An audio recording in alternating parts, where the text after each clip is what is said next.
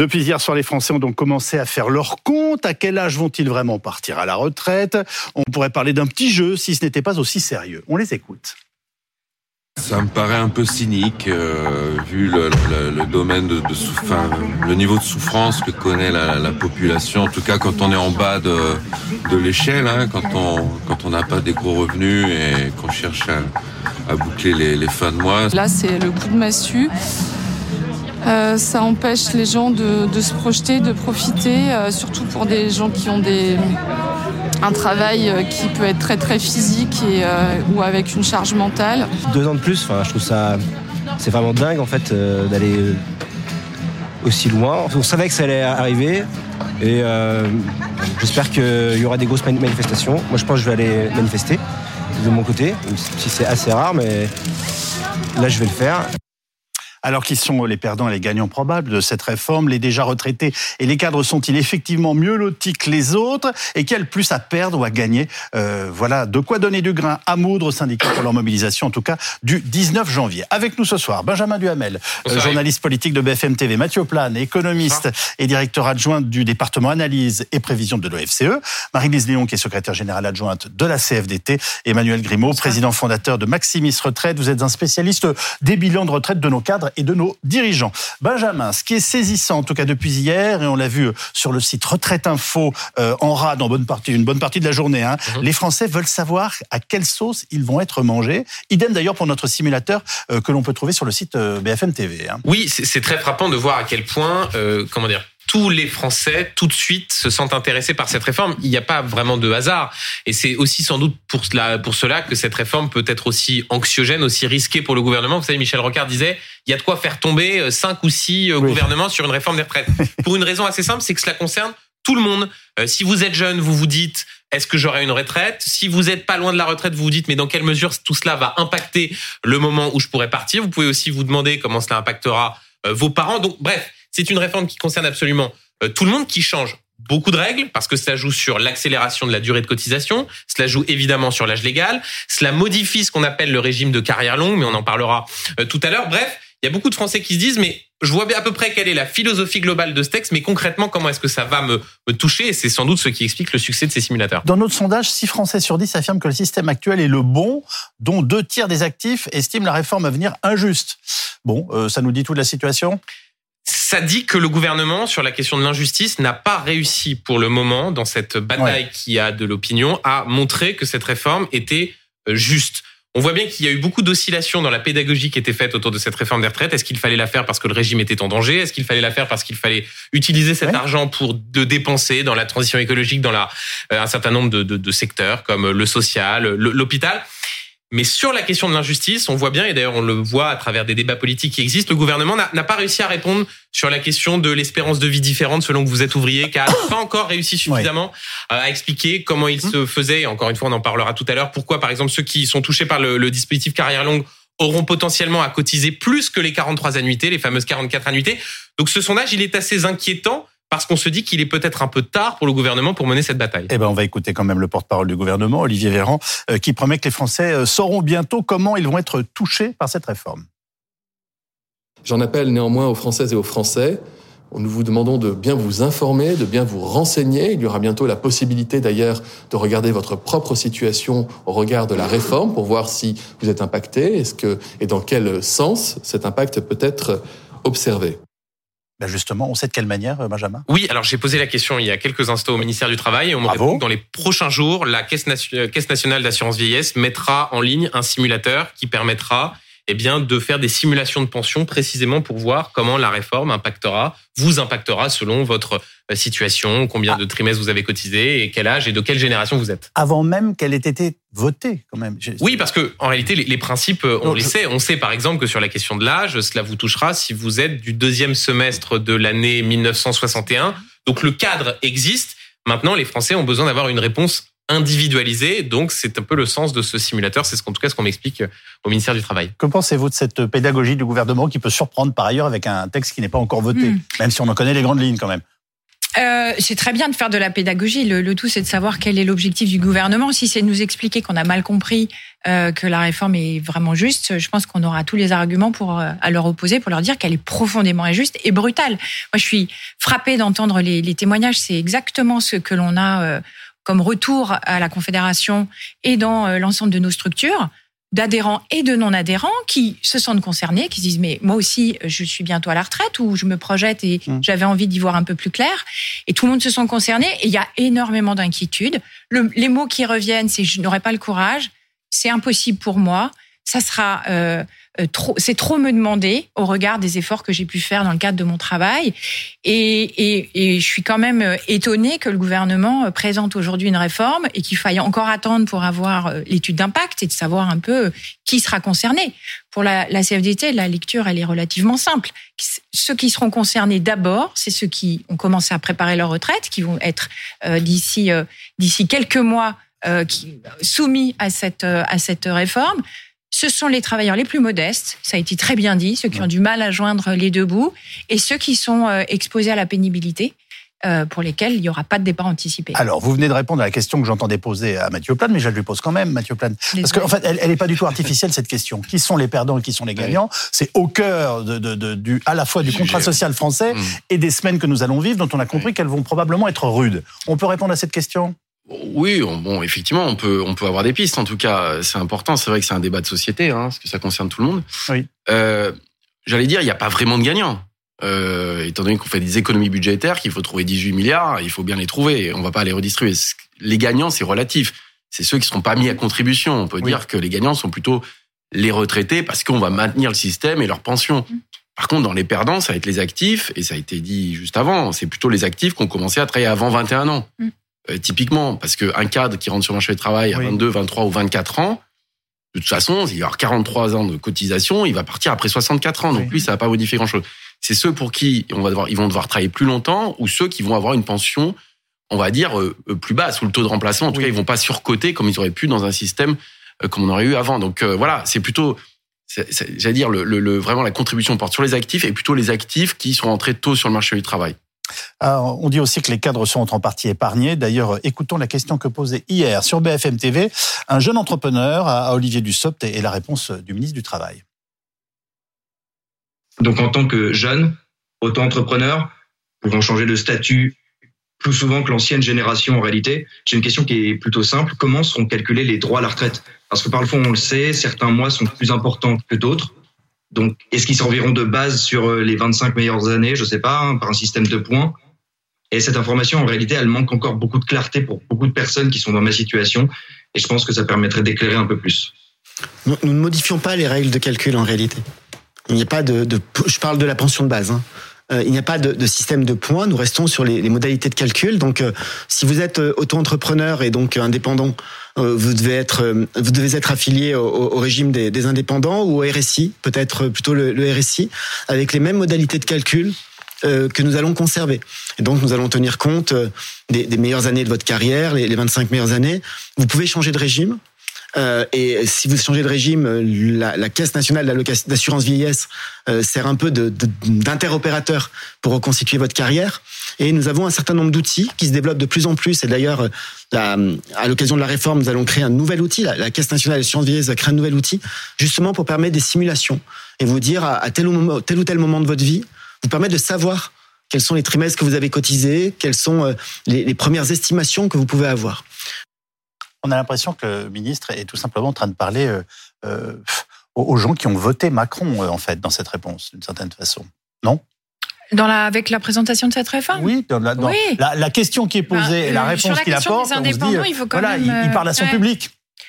Oui, bah après, c'est peut-être le, ça serait dommage que ce soit le seul, la seule motivation de cette réforme. Euh, après, la question des euh, la question des, indépendants, elle est quand même posée, puisqu'il y a aujourd'hui l'âge légal, c'est 62 ans. Donc euh, le report, ils vont être forcément impactés aussi par euh, le report de l'âge. Mathieu Plane bah, Oui, je suis d'accord. En fait, je suis pas sûr parce que il s'adresse avec cette réforme plutôt aux retraités qui ont voté Emmanuel Macron, c'est-à-dire pour garantir le système. Ce qui confirme mon analyse. En effet, il s'adresse dans tous les cas à son public. Voilà, et essentiellement à son public. La difficulté qu'il va avoir, à mon avis, c'est de convaincre les actifs plutôt de la classe moyenne, euh, comme quoi c'est bien de travailler plus Mm. longtemps et de savoir est-ce que les efforts sont bien répartis, Exactement, y compris est-ce que les entreprises sont mises à contribution dans cette elles affaire. sont mises à contribution et, et, et, et qui puissent être, qui soient en capacité de s'adresser à tous ceux à qui il a, il a régulièrement adressé euh, tout son soutien, toutes ces personnes qui ont été applaudies pendant le Covid, on dit les travailleurs de la deuxième Ah, ligne, les aides à domicile, euh, et, et d'expliquer que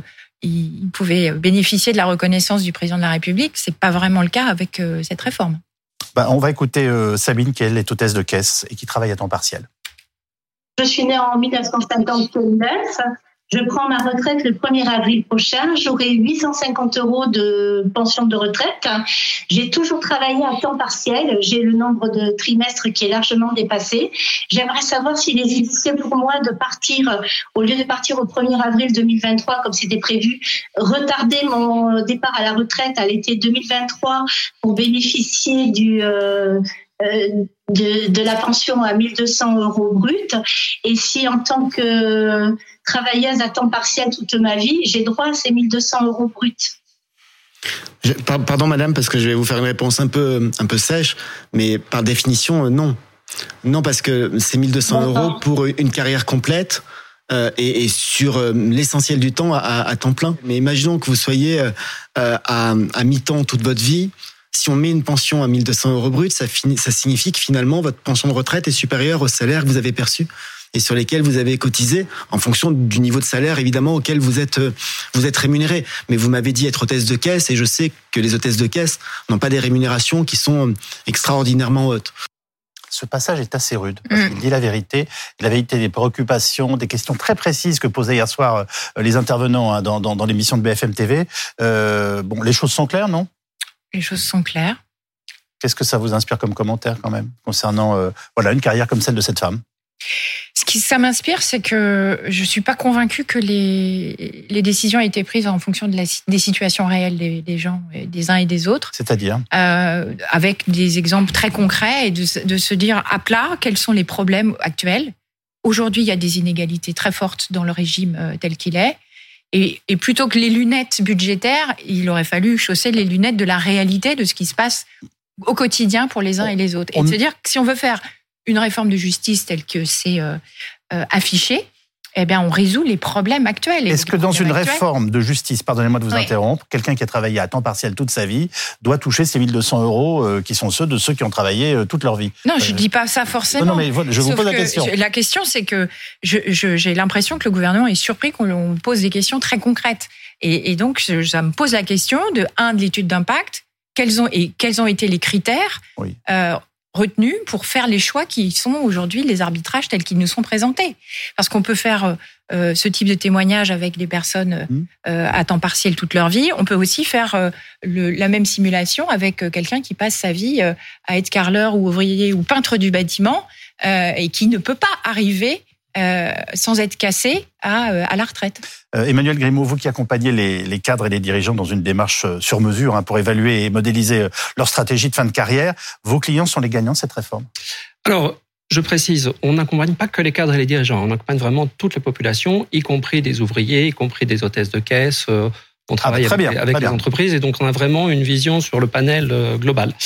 Euh, ce qui ressort des deux euh, Témoignages vient qu'on vient d'entendre, d'entendre, l'auto-entrepreneur d'un côté, euh, l'hôtesse de caisse de l'autre, c'est que on a un système qui est de très très loin le plus compliqué du monde.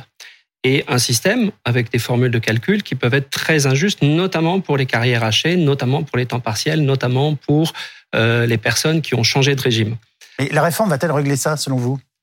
Malheureusement, non, elle ne le règle pas. La réforme par point aurait été un, un- un progrès énorme sur ce, sur ce sujet-là. Malheureusement, elle est, elle est abandonnée aujourd'hui. Celle à laquelle on n'a rien compris pendant des mois, mais qui avait l'air très intéressante. Excusez-moi, je, je le dis un peu brutalement, mais... Et euh, soutenu par la CFDT. Eh ben, je sais bien, oui, oui, mais je, je, je laisserai dans un instant Je peux Marie vous Léon ré- réexpliquer, réagir. Ouais, avec- oui, je veux bien. Alors, je veux bien.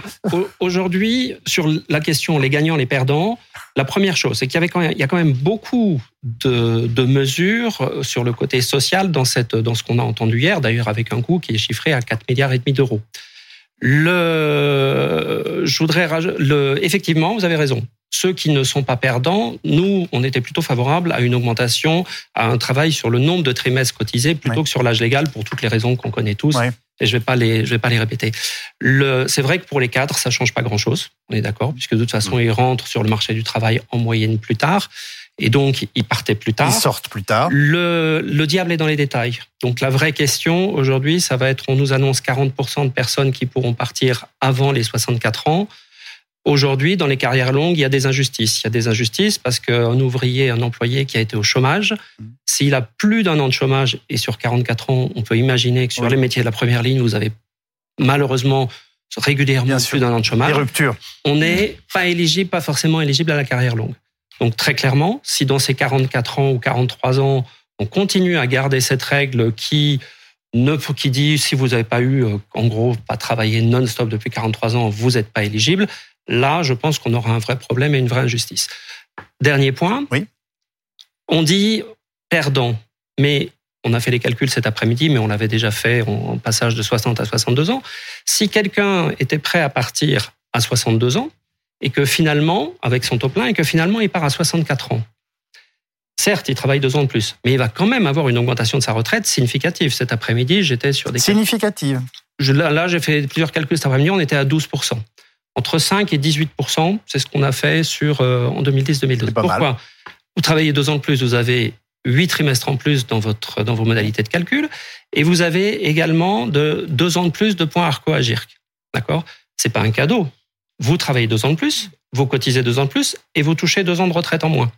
D'accord? Donc c'est pas un cadeau. Vous l'avez, vous l'avez gagné, vous l'avez mérité, vous l'avez payé. Mais on, on pense souvent que cette réforme, comme on l'avait pensé de Selver, de Wert en 2010, fait baisser les retraites.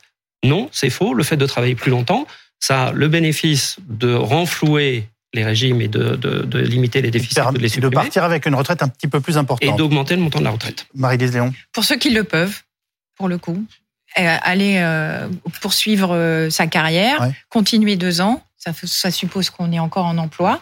On sait que le taux d'emploi des seniors est, est, très très faible en France. Et puis, je le rappelle, pour ceux qui n'ont pas d'autre choix, euh, qui sont usés, fatigués et qui n'auront aucun critère de pénibilité euh, pris en compte pour un départ anticipé, ça sera pas, euh, ils ne pourront pas partir plus tôt. Vous, vous pensez à qui comme type de profession pour que les choses soient très claires? Alors, il y a plusieurs. Euh, il y a aujourd'hui des, aujourd'hui des critères qui permettent de partir, euh, de partir euh, en, en, départ anticipé. Il y a quatre critères qui aujourd'hui ont été euh, exclus. Ils sont réintégrés pour tout ce qui est prévention. C'est une bonne chose.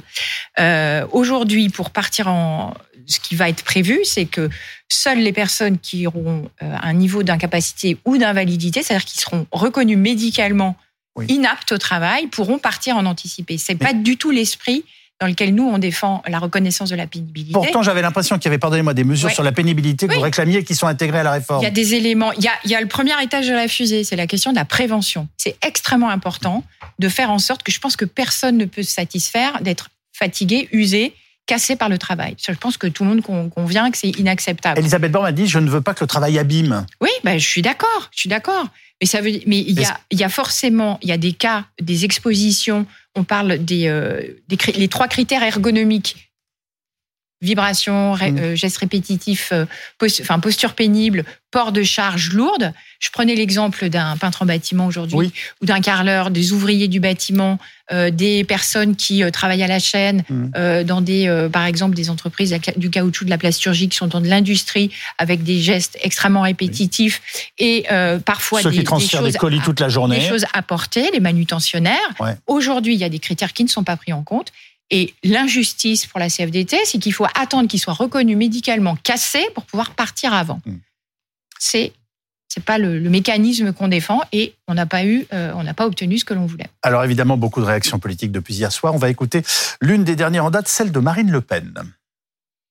C'est ce que j'ai expliqué à Madame Borne quand je l'ai vue. J'ai dit, écoutez, il y a quand même un côté euh, euh, sadique du gamin qui arrache les ailes des, des mouches, quoi.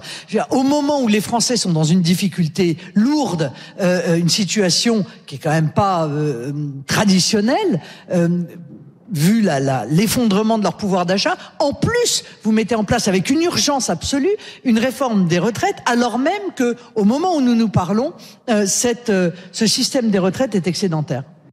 Alors, est-ce que là, euh, Marine Le Pen nous fait euh, Le Pen, Berger, même combat? Ah bah il y a une convergence entre euh, la gauche euh, et euh, le, le, le, comment dire le Rassemblement national sur le refus de la réforme, même si les propositions ne sont pas les mêmes et que l'idée n'est pas de dire qu'il y a une convergence idéologique, mais de fait il y a un front commun de refus de la réforme, front syndical, front de la gauche et du côté du Rassemblement national. Ce qui est assez singulier dans l'argument qu'utilise Marine Le Pen, c'est que elle dit au fond c'est pas le bon moment, il y a quelque chose de sadique. Elle a peut-être raison sur le fait que le moment est compliqué parce que il y a envie une inflation importante, qu'il y a une crise du pouvoir d'achat. Y a-t-il une bonne période pour réformer les retraites Jamais. où les Français se diraient ah bah là c'est vraiment précisément le bon moment. Tous les gouvernements Si on prend- ont subi des grèves magistrales. Exactement. Si on prend les, les deux précédentes réformes qui sont allées au bout, je parle pas de celle de 2019, je prends celle de 2010 et de 2013. 2010, on est après la crise financière. Est-ce que c'est vraiment un bon moment entre guillemets pour réformer les retraites en termes de ressenti de l'opinion? La réforme Touraine, de la même manière, en 2013, est-ce que c'était un, un moment qui, euh, par rapport aux hausses d'impôts qui avaient été décidées, par rapport à l'état de la situation économique, était un, un- un bon moment? Donc, de ce point de vue-là, c'est assez difficile. La réalité pour Marine Le Pen, c'est qu'elle se trouve aussi dans une position qui est pas forcément évidente, c'est-à-dire qu'elle combat la réforme vivement, et en même temps, elle dit moi, je veux pas aller dans la rue parce que c'est pas ma place, parce que par ailleurs, je veux pas euh, m'acoquiner, si vous me permettez l'expression, avec des syndicats qui ont appelé à voter Emmanuel Macron au second tour de l'élection présidentielle. Donc, elle est Ça tombe bien, je pense que ces syndicats n'ont pas du tout de s'acoquiner Voilà, avec elle. Oui. et donc elle est aussi dans cette opposition à la réforme des retraites un peu moins à l'aise que d'autres forces politiques qui là pour le coup sont dans un rejet absolument frontal de cette réforme. Je vous ai vu dodeliner pendant nos propos. Non, le, le- oui, oui, un peu. Euh, non, c'est que le, le, mon avis, le, le timing me semble assez compliqué, hein, euh, pour des raisons assez simples. C'est qu'effectivement, euh, il n'y a jamais peut-être de bon moment pour réformer, mais alors le moment actuel est encore particulièrement mauvais. bah, on se demande comment on va finir l'hiver. Donc quand même, c'est compliqué. Euh, la question de l'énergie, la question sanitaire, après trois ans de crise euh, extrêmement brutale, euh, la question de l'inflation, la remontée des taux, les risques de faillite. Donc ça fait beaucoup, beaucoup de dossiers. Euh, et donc dans cette gestion-là, le risque en fait, hein, parce que c'est pas une petite réforme, c'est une réforme quand même euh, assez importante avec une montée en charge rapide. C'est que ça crée en fait euh, des tensions sociales et une incertitude, y compris dans les comportements. hein. Je veux dire, euh, on voit aujourd'hui les ménages épargnent beaucoup plus que d'habitude, par exemple. Oui. Parce qu'il y a de l'incertitude. Et le risque, c'est que les, les gens, justement, soient extrêmement frileux et consomment moins aussi. Hein, ça soutient moins l'activité et que ça, justement, participe à un risque récessif. Et donc là, dans ce contexte-là, c'est quand même important, c'est que si l'économie crée pas beaucoup d'emplois et si vous allongez la durée du, de travail hein, des seniors qui restent plus longtemps en emploi, vous avez quand même un choc démographique dans les entreprises. Il va falloir l'absorber. Donc cette réforme, elle marche si le chômage baisse. C'est-à-dire qu'il faut aussi que les seniors restent en emploi. Il y a un défi qui est majeur pour les entreprises. On va avoir plusieurs centaines de milliers d'actifs seniors arriver dans les prochaines années sur le marché du travail qu'il va falloir garder. Je rappelle qu'entre 60 et 64 ans, aujourd'hui, il y a à peu près un tiers seulement des actifs qui sont en emploi. Donc on a un défi majeur. Pourquoi on les garde pas dans les entreprises? Parce qu'ils coûtent cher Donc, Alors- Parlons simplement. Attention sur le un tiers qui sont en emploi. Pourquoi est-ce que le taux d'emploi des seniors est bas en France? C'est parce que à partir de, soix- de à 62 ans, il y a 70% des Français qui sont à la retraite. Le taux de chômage chez les euh, qui précèdent la retraite, pour les personnes qui précèdent la retraite, l'adresse et l'agir qui ont exactement les mêmes chiffres, on est à 10-12% de personnes qui sont au chômage avant de basculer à la retraite. C'est vrai, il n'y a pas de bon moment pour faire une réforme. On est quand même d'accord sur le fait qu'il faut travailler plus longtemps, pas pour euh, tout un certain nombre de raisons là encore qui ont été largement expliquées. Il y a qu'on le fasse en 2023 ou en 2024, ça change pas grand-chose, mais c'est vrai qu'en ce moment, vous parliez des emplois, on est plutôt dans une période où on est en pénurie de, de, de- de personnel, que ce soit l'hôtellerie, resta- restauration, que ce soit d'autres secteurs. Donc c'est peut-être plutôt mieux que ça tombe dans une, dans une période de pénurie de personnel que de, qu'il y a 10 ans. C'est où intéressant il y parce avait- qu'on se rend compte que chacun a ses 15% de critères, mais bien sûr. Où il y avait 20% de et- chômage. Et, et on le comprend. Pardonnez-moi, mais je, Oui. je, je le dis avec mes mots, mais j'ai cru comprendre ce matin que Laurent Berger euh, disait que si Madame Le Pen récupérait en gros, euh, voilà, la, la situation, c'était une catastrophe. J'ai bien interprété. la situation Oui, Quelle euh, sociale. Vous venez de l'entendre. Elle est en train Oui. d'expliquer qu'elle est sur le, enfin, voilà, sur, sur, une- sur une ligne qui est celle que vous défendez par ailleurs. Enfin, on peut pas dire RN, CFDT, euh, Même combat, c'est pas c'est pas tout à fait compatible. Non non Voilà, non, non, non, ouais, je- effectivement. Après euh, et, et les- la question euh, après il n'y a pas du tout de effectivement il faut pas qu'il y ait de mélange des genres. Si la CFDT est opposée à la réforme et que le RN l'est, ça n'est absolument pas comparable ni pour les mêmes raisons. Donc donc autant que chacun reste dans dans son dans son couloir et, et on assume totalement. Il n'y a aucune euh, aucun problème au fait que la CFDT est appelée euh, à, à voter Emmanuel Macron au deuxième tour. Ça, on l'assume totalement parce que le moment était particulier et qu'on a su Nous, Vous avez assumé un choix. on a su l'assumer. Voilà.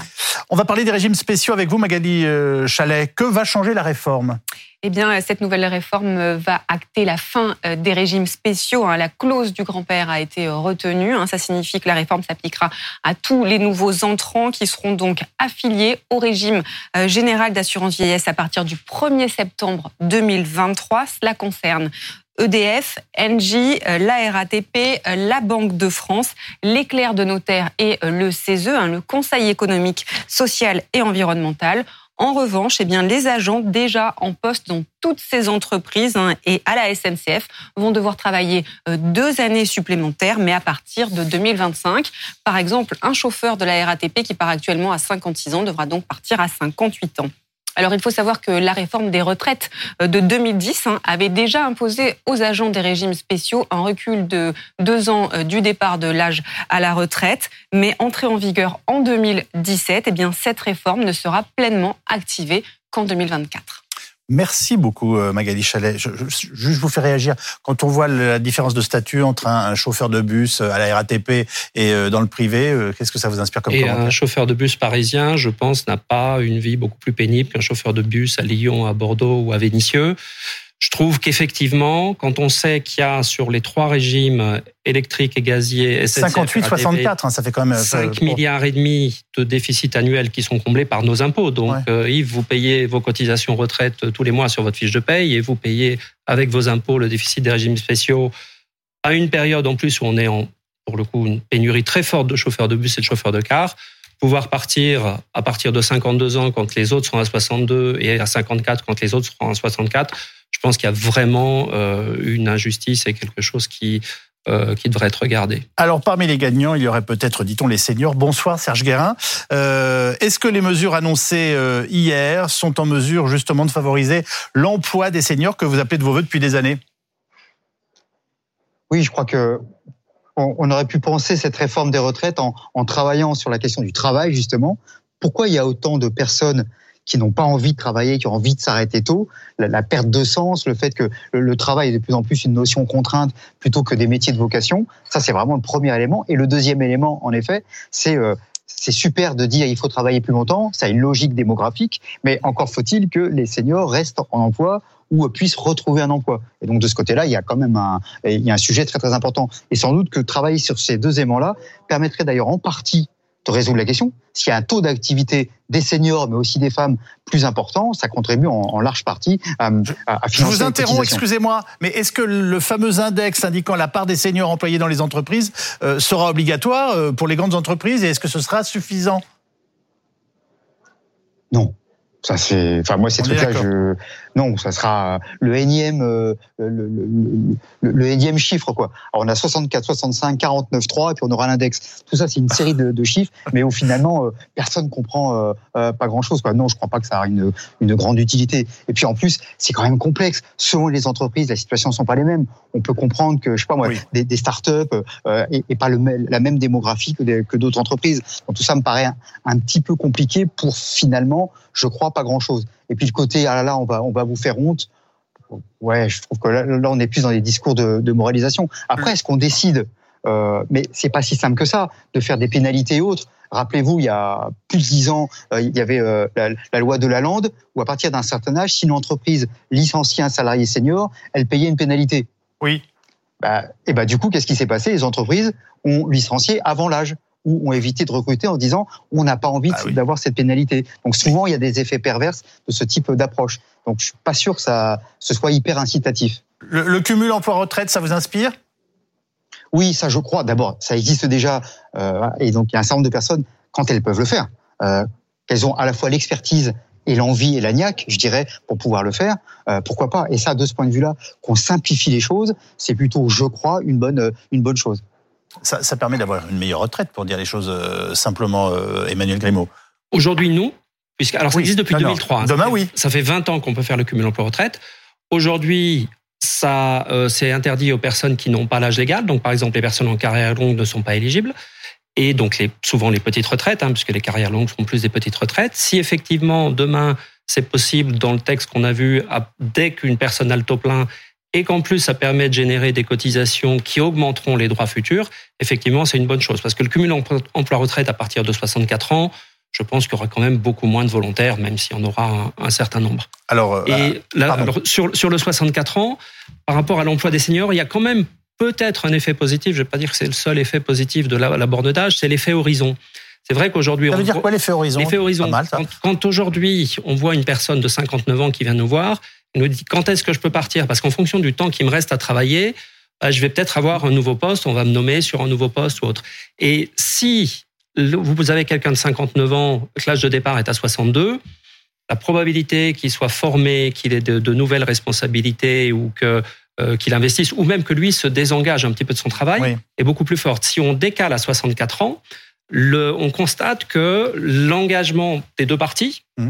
Se décale au fur et à mesure que l'âge que l'âge se, se, se, décale. Alors question et nos jeunes dans tout ça, la députée euh, France Insoumise Aurélie Trouvé juge que les jeunes ont tout à y perdre. On l'écoute que l'on souhaite, eh bien, c'est qu'il y ait le plus possible de mobilisation. Donc, d'abord, nous allons soutenir à fond euh, le 19 janvier euh, le top départ des mobilisations à l'appel de l'intersyndicale, et puis dès le, samedi 21 janvier à l'appel des jeunes cette marche. Euh, pour nos retraites, parce qu'il faut qu'on s'y mette tous et ça se gagnera et dans l'Assemblée et dans la rue. Et tout le monde est concerné et je crois que le 21 janvier envoie un message très important, c'est notamment que les jeunes sont concernés alors tout le monde est concerné, mais enfin c'est pas facile de motiver des, gens de 20-25 ans qui rentrent de, voilà dans, leur premier boulot pour leur dire euh, venez manifester avec nous. Je sais pas, Mathieu Plane.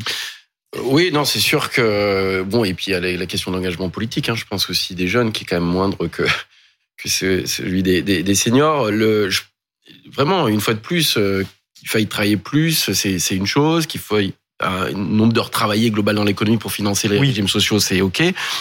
Euh, je pense que les difficultés vraiment euh, derrière tout ça, c'est plutôt euh, la répartition de l'effort, hein, dont on a pas mal parlé. Et je crois qu'il manquait peut-être une conférence de financement pour discuter de tout ça, hein, comme il y avait eu sous Édouard Philippe à un moment donné, qui a été arrêté par la crise Covid, hein, de savoir comment on répartissait peut-être mieux la charge. Est-ce que c'était plus par la durée de cotisation? Est-ce que c'est le report de l'âge égal? Je pense que un certain nombre de gens, et notamment des jeunes, ont compris qu'ils seraient certainement aussi perdants, peut-être pour le bien des seniors, mais il y a mmh. quand même une histoire générationnelle. Et puis dans un monde où l'inflation est élevée, on voit que par exemple les retraites, ce qui est normal, hein, ont été vite indexées, elles ont augmenté de 5% cette année, ce n'est pas forcément le cas des salaires. Donc vous voyez, il y a quand même tout cet engagement, c'est-à-dire comment on répartit bien cet effort et le rendre le plus juste possible.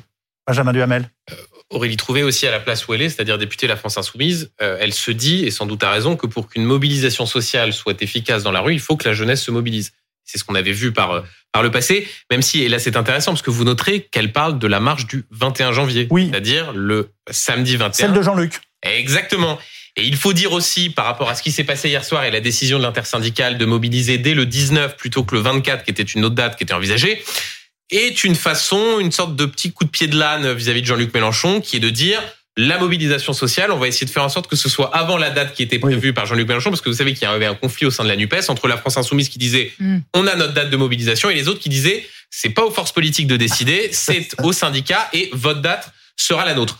Enfin, d'un mot sur les jeunes, il faut peut-être aussi que les jeunes, qui d'ailleurs pour certains nous regardent, se disent que si on regarde ces dernières années, il y a eu une réforme en 2010, il y a eu une réforme en 2013, il y a eu une réforme avortée en 2019, mm. en 2020, qui était sur le, mais qui était quand même votée en première lecture, et là il y a un nouveau projet de réforme en 2022 ces jeunes-là se disent que sans doute d'ici le moment où ils auront l'âge de partir à la retraite, combien d'autres réformes y aura-t-il eu? Donc là encore, ça comment dire, ça appelle aussi à une forme d'humilité sur les règles qui seront valables d'ici euh, d'ici une quarantaine d'années.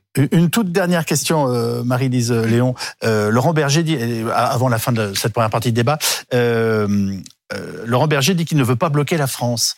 Est-ce que c'est de l'humour? Non, c'est on, on, veut bloquer le projet de réforme. Donc donc voilà, ça fait partie de. Et vous voulez du monde dans la rue, je vais vous dire, c'est tout à fait normal. et on veut du monde dans la rue, et je pense qu'il y en aura. On a, on a des retours extrêmement positifs, et, et, notamment de jeunes et de certaines organisations de jeunesse qui font le choix du 19. Mais, mais pardon, mais juste, il y a une forme d'hypocrisie sur ce, ce, que dit Laurent Berger, parce que à l'évidence, s'il y a bah une mobilisation sociale, si euh, dans les raffineries Euh, mais il ce y qui a veut dire- des ce J'ai envie de vous dire, on l'a connu, on l'a connu On un peu plus franc Si du dans les transports, Voilà. dans la, à la RATP, dans la SNCF, là, euh, il y a faire- euh, des mouvements de grève, ça aboutira de fait Oui, à des mais- blocages. Encore une fois, Mais que la l'on question, partage la question, non. c'est hein, qu'on utilise dans, dans le rapport de force, on a utilisé la palette des outils, et vous connaissez la CFDT. Notre premier outil, c'est la négociation, c'est la discussion.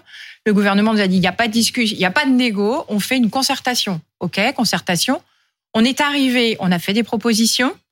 Elles n'ont pas été retenues. Pour certaines, je pense qu'elles n'ont pas été euh, étudiées. Et donc, euh, voilà, on a aujourd'hui l'ensemble le, le, l'ensemble des arbitrages, on a la photo globale. Ça fait partie, on monte d'un cran dans euh, la construction du rapport de force.